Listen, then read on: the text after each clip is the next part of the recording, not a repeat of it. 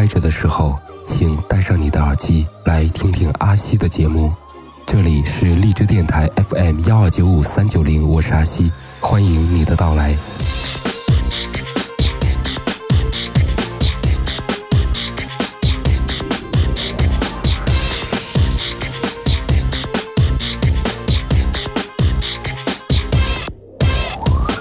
这两天，我所在的小镇气温飙升到了三十七度。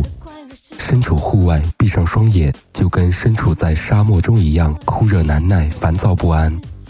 和我一样烦躁不安的，还有我的好朋友小梦。在往前六到七年的光景里，我记忆中的小梦是一个出色的剪辑师、特效包装师，同时他还是一个成功的电视节目制片人。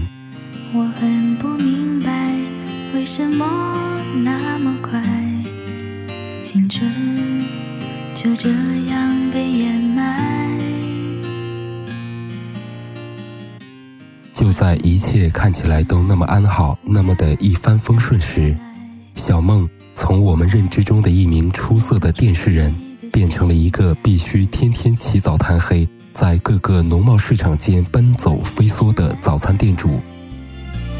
我害怕受伤害，我把自己包裹起来。这样的转变来得太突然，我想，所有与小梦相熟的朋友们都接受得有点措手不及。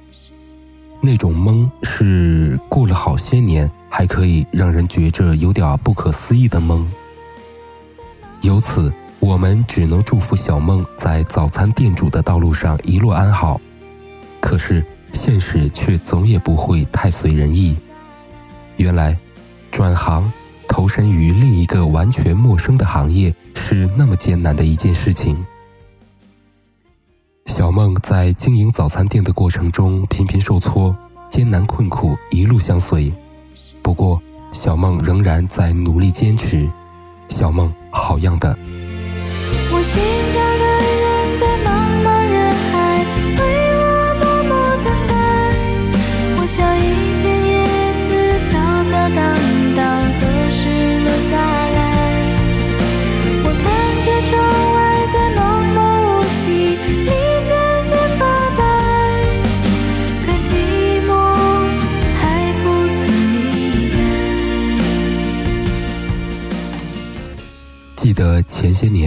在电视上看到一档访谈节目，嘉宾是中央电视台著名的主持人张绍刚，他同时还是中国传媒大学的老师。就在节目接近尾声时，主持人向观众抒发了这样一种感慨：上台之前，我跟张绍刚聊天我说为什么约他那么难，永远觉着他很忙碌。最后他跟我说，他大部分时间是在学校教书。在随后播放的几条采访短片中，有一位同学说，张绍刚是中国传媒大学里出现在食堂次数最多的老师。我一直在徘徊，我害怕受伤害，我把自己包裹起来，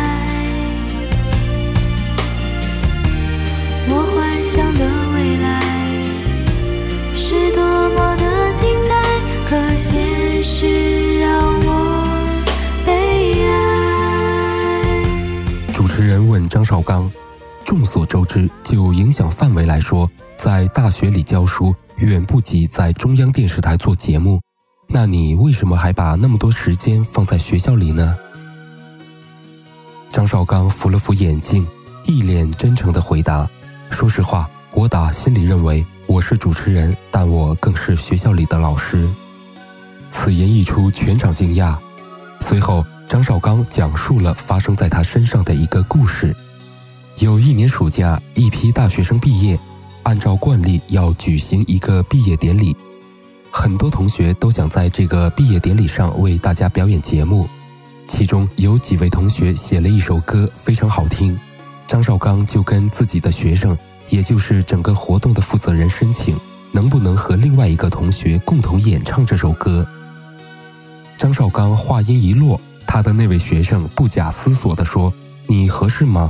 我想一想，您等通知吧。”张绍刚简直不敢相信自己的耳朵，他无论如何也没想到对方会这样说，于是他就很大声地回应道：“你搞什么搞？我连中央电视台的节目都能主持，在这么一个典礼上唱首歌怎么了？”听张绍刚这么一说，对方一愣，好像突然想起了什么，连声说：“哼，对不起，对不起，我忘了，我忘了。”当我还是小孩子，门前有许多的茉莉花，散发着淡淡的清香。当我渐渐的长大，门前的那些茉莉花已经慢慢的枯萎，不再在节目现场，张绍刚动情地说：“这件事儿对他产生了很大的触动。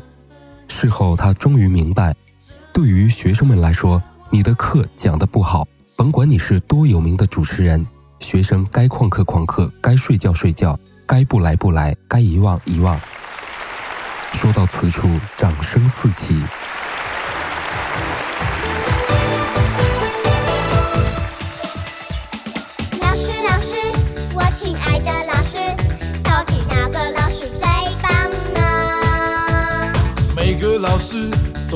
他的本事，你有问题就快问他们。那老师，老师，最聪明的老师，天空为什么会蓝蓝的？因为温暖的阳光在空气中会折射，所以我们的眼睛才会看到颜色。那老师，老师，数学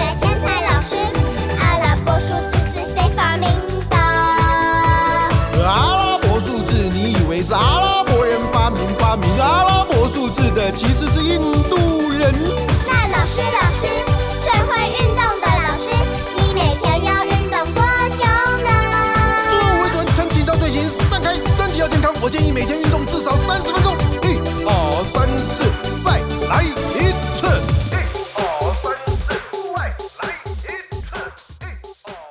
从那个时候起，张绍刚顿悟了。是的，生活在这个尘世间，我们每一个人身上或多或少都演绎着不同的角色，都担当着不同的责任。但是，人生没有放之四海而皆准的成功，没有人可以把自己在某一个领域所取得的成绩照搬到另一个领域里。就像我的好朋友小梦，她无法将自己在成功的电视人身份所取得的成绩，直接搬到现在所从事的早餐行业一样。这里依然是如此熟悉，我还能找到曾坐过的位置。时光匆匆，其实我知道他还记得我第一次的勇气。很开心能和你相遇在荔枝电台，我是阿西，波段是 FM 幺二九五三九零。谢谢还在听我的节目的每一位好朋友们。如果你喜欢我的节目，可以订阅一下。现在才等到会知，我用一根彩色的粉笔，把爱写进往事里。阳光里裙摆跳舞的你，是我年少时最的事。我用青春彩色的粉笔画一幅那时记忆，画里我们一起的日子，原来是那么花香满地。我们若是想要被不同领域的人认可，就需要我们脚踏实地的做好每一个自己，坚持不懈的努力去完善我们所担当的每一个角色。最后，祝愿我的好朋友小梦在经营早餐店的道路上早日有所成就。好梦吧，朋友们。不知道时间可以解答，就像那年曾写满寄语的黑板，现在才等到回执。我用